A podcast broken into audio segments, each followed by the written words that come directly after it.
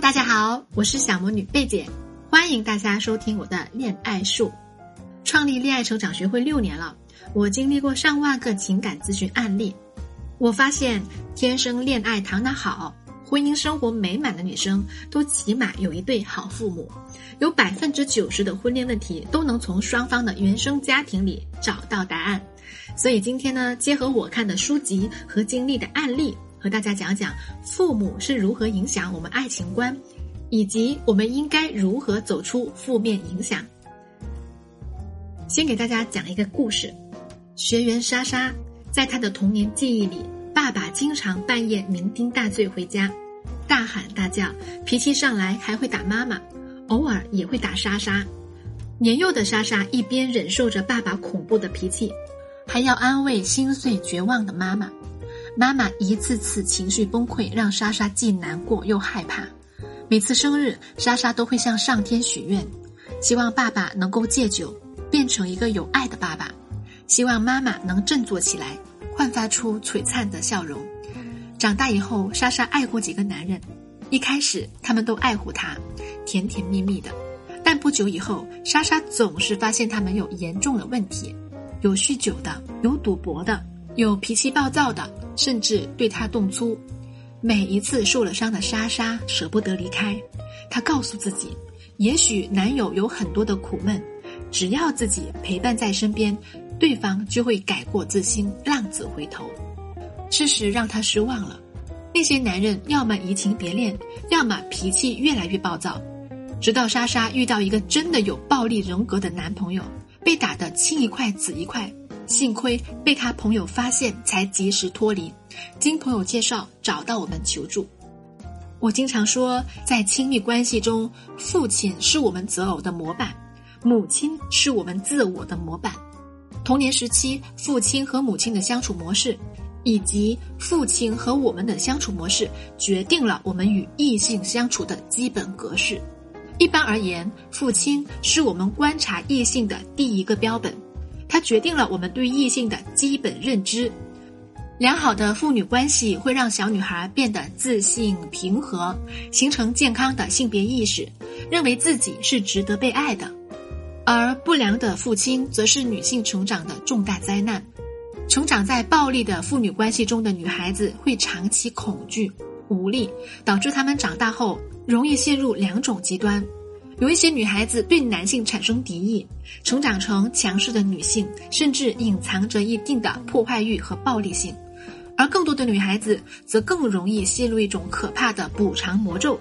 而莎莎正是如此。莎莎之所以一次一次遇到渣男，是因为她从小就没有见过好男人应该是什么模样的，身边唯一的样本就是施暴的父亲。在熟悉感的驱使下。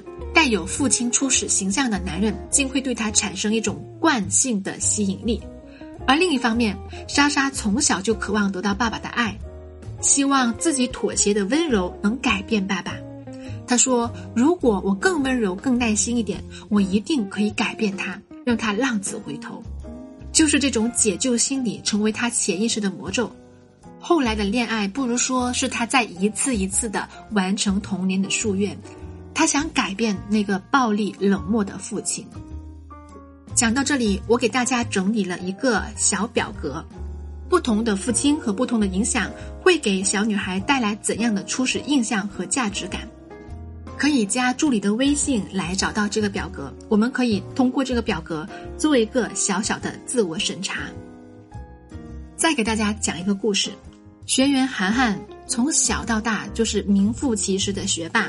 早早开启各种兴趣班，小学升初中以后啊，就更加变本加厉的开始补习了。回顾他的童年，韩寒的世界里没有朋友，只有一个接一个永无止境的补习班和站在窗外督促自己认真听课的妈妈。韩寒有一个不折不扣的虎妈，虽然家境普通，但妈妈却倾其所有培养韩寒。韩寒回忆童年，爸爸妈妈之间很少交流。妈妈觉得下嫁给工人的爸爸很委屈、很不甘，于是把所有的希望寄托在女儿身上。不负众望的韩寒终于考上了上海的一所重点大学。大学谈过两次刻骨铭心的恋爱，都因为妈妈的强势介入而夭折。妈妈的控制欲让涵涵决定留在上海。毕业以后，凭着强悍的工作能力，涵涵在上海独立买房，但此后再也没有恋爱过。亲戚朋友都以为他眼光高，眼见涵涵三十加了，介绍对象也少了，连涵涵妈妈都着急起来，说：“你眼光不要那么高了，你再不结婚就彻底没人要了。”涵涵对外总是说自己独立惯了，工作忙，不需要有人来依赖。夜深人静的时候，她知道自己阴影的根源。她之所以每次找男朋友都百般挑剔，其实是害怕妈妈批判的眼光和恶毒的语言。她恐惧让妈妈失望，久而久之，自己再也不会爱了。回想人生，她自己觉得仿佛白活了一场，强烈的精神危机袭来。于是找到我们求助。涵涵的案例是原生家庭对子女的控制的典型，尤其是母亲。母亲是我们潜意识的来源，是肥沃的土地。母亲的形象是我们自我培育的原型。母亲对我们的控制程度以及培育方式，很大程度的决定了我们成为怎样的女性。一般而言，如果母亲是自我充盈、价值感很高的女性。她就会允许孩子自由成长，就像一株植物在肥沃的土壤里茁壮成长。小女孩会趋于自信、乐观，而且充满正能量，未来也更加容易收获和谐的亲密关系。反之，如果母亲过于严苛，甚至价值感很低，对生活不满足，将自身的希望寄托在孩子身上，希望通过改造女儿提升自己的价值感。这个时候，小女孩的成长就面临分裂。一方面，女儿为了讨好母亲，会加倍努力，想要获得母亲的认可，她就无法独立完成自我探索的过程了。另一方面呢，女孩会对母亲的低价值感产生反感或者是怜悯，希望尽早离开家。有些女孩青春期甚至会和母亲发展成竞争关系，但也可能因此放弃了真正的自我。涵涵从小品学兼优，自信独立。所谓别人家的孩子，其实啊是不断通过外界认可来证明自己的价值。而到了母亲的亲密关系中，他的精神紧绷、脆弱敏感，并且始终摆脱不了母亲的影响。经过母亲的几次强行干预，涵涵对亲密关系产生疏离排斥，觉得很孤单，甚至幻灭。我在很多的高价值单身女性的案例中，都能够看到涵涵的影子。他们优秀、独立、时尚，工作生活都安排的井井有条。坚强的外表下藏着一颗脆弱和渴望爱的心。在咨询中，每每走入他们的内心，我都会感觉到很心疼。所以我经常说，情感心理咨询绝非仅仅是一份工作，它真的是一份善业。拨开那些隐藏在表面的伪饰，去解开每一颗渴望爱的灵魂的束缚。事实上，创伤带来的模式无时无刻不支配我们的行为，我们对此却并不知晓。长大后，我们大部分的情绪和行动都要受他们来支配。所谓的命运循环，有时候就出在这里。如果带着原生家庭的烙印，难道就无法得到幸福了吗？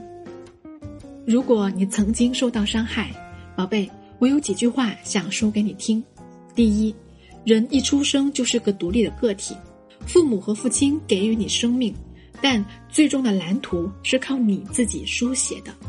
第二，你本身就是完整的，所谓的缺憾无需从外界寻找。亲密关系的本质也不是帮你弥补，其实是通过伴侣重新找回那个原本就完整自足的你。第三，夜深人静时。轻声问候自己，到底想要过怎样的人生，而不是他人希望你要过的人生。我不建议一个带有严重创伤的人贸然进入一段亲密关系，不如先净化和疗愈自己，再去寻觅伴侣。两个各自带着缺憾的人捆绑在一起，往往会带来更大的伤害。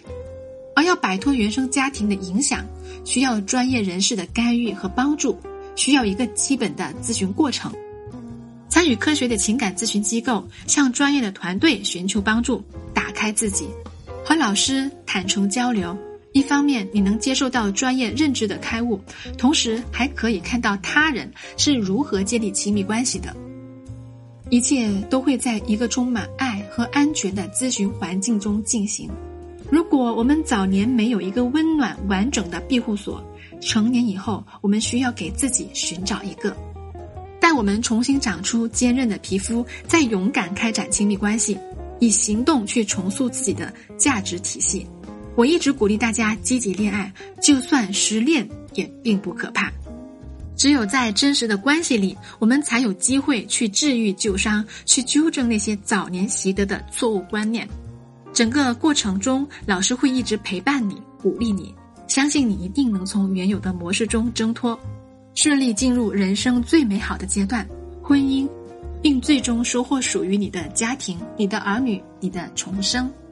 如果有任何情感、婚姻问题，都可以找我，只要加助理的微信就可以了。助理小朵朵的微信是“恋爱成长全拼零零七”。恋爱成长汉语拼音小写全拼加数字零零七。如果想得到本期节目的文字稿，可以关注我的个人微信公众号，搜索“小魔女教你谈恋爱”，回复关键字“原生家庭”就可以了。